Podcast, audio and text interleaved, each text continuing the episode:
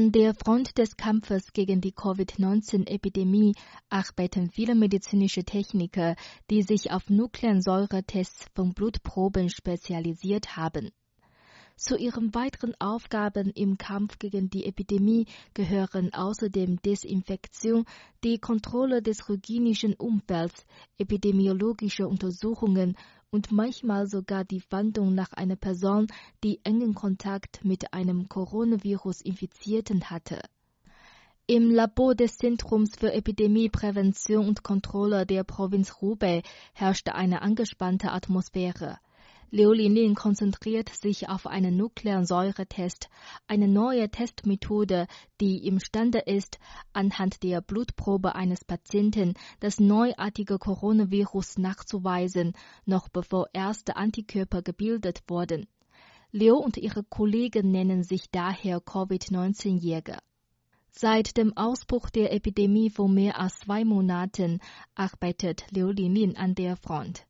Trotz ihrer 13-jährigen Erfahrung mit Infektionskrankheiten bezeichnet sie die aktuelle Epidemie als eine nie dagewesene Prüfung, vor allem in der frühen Phase der Krise, als die Zahl der bestätigten Ansteckungen drastisch anstieg.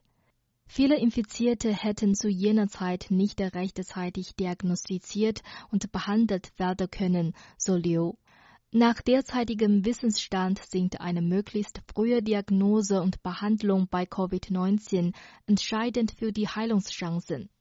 Jiang Yongzhong, Leiter der Testabteilung im Zentrum für Epidemieprävention und Kontrolle der Provinz Hubei, sagt, im Grunde ist es ein Wettlauf gegen die Zeit. Wir müssen Menschen vor dem Tod retten.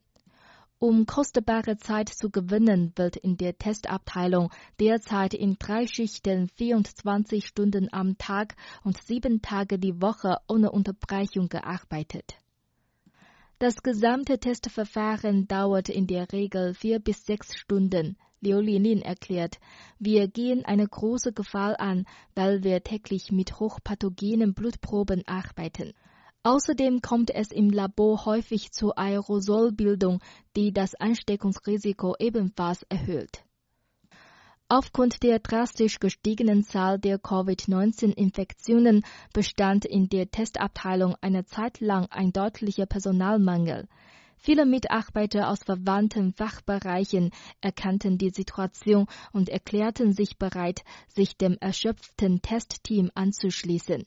Zu diesen Freiwilligen gehörte auch Dr. Zheng Yingchun, eine Mikrobiologin vom Zentrum für Epidemieprävention und Kontrolle. Sie sagt, im Extremfall habe sie in einer Nacht mehr als 200 Blutproben entgegengenommen. Glücklicherweise erhielt das Zentrum für Epidemieprävention und Kontrolle Hubei's umgehend tatkräftige Unterstützung von medizinischen Einrichtungen aus anderen Landesteilen. Bereits Mitte Februar sind 20 Testteams aus anderen Provinzen im von der Epidemie schwer betroffenen Hubei angekommen. Das dortige Zentrum für Epidemieprävention und Kontrolle war eigenen Angaben zufolge seitdem imstande, die Testkapazität von täglich 200 Proben im Januar auf gegenwärtig 2500 Proben am Tag zu erhöhen.